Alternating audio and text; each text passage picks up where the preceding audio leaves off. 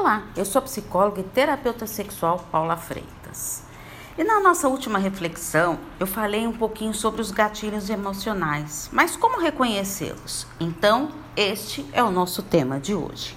Alguns sentimentos dolorosos e sensações do passado acabam configurando uma série de gatilhos emocionais que levam uma sensação angustiante de volta às experiências do trauma ocorrido.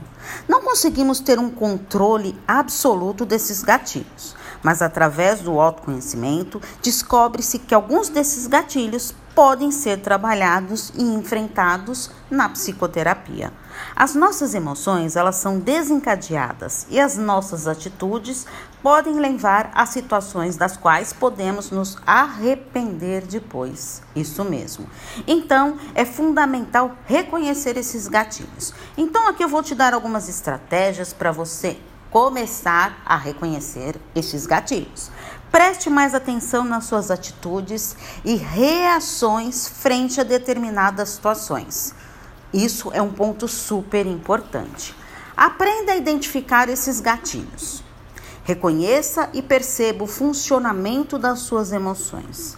Aprendendo a lidar com as suas emoções, será muito mais fácil você permitir-se ser feliz e, consequentemente, até pensar, quem sabe, num novo relacionamento.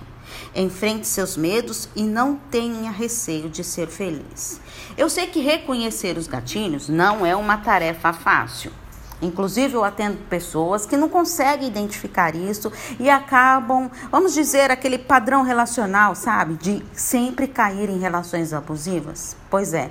Então, para a gente conseguir lidar com os nossos traumas, é fundamental reconhecer esses gatilhos. Estou à disposição para os atendimentos. É só enviar uma mensagem no meu WhatsApp, no 11 98313 2371. Um grande abraço. Tchau, tchau.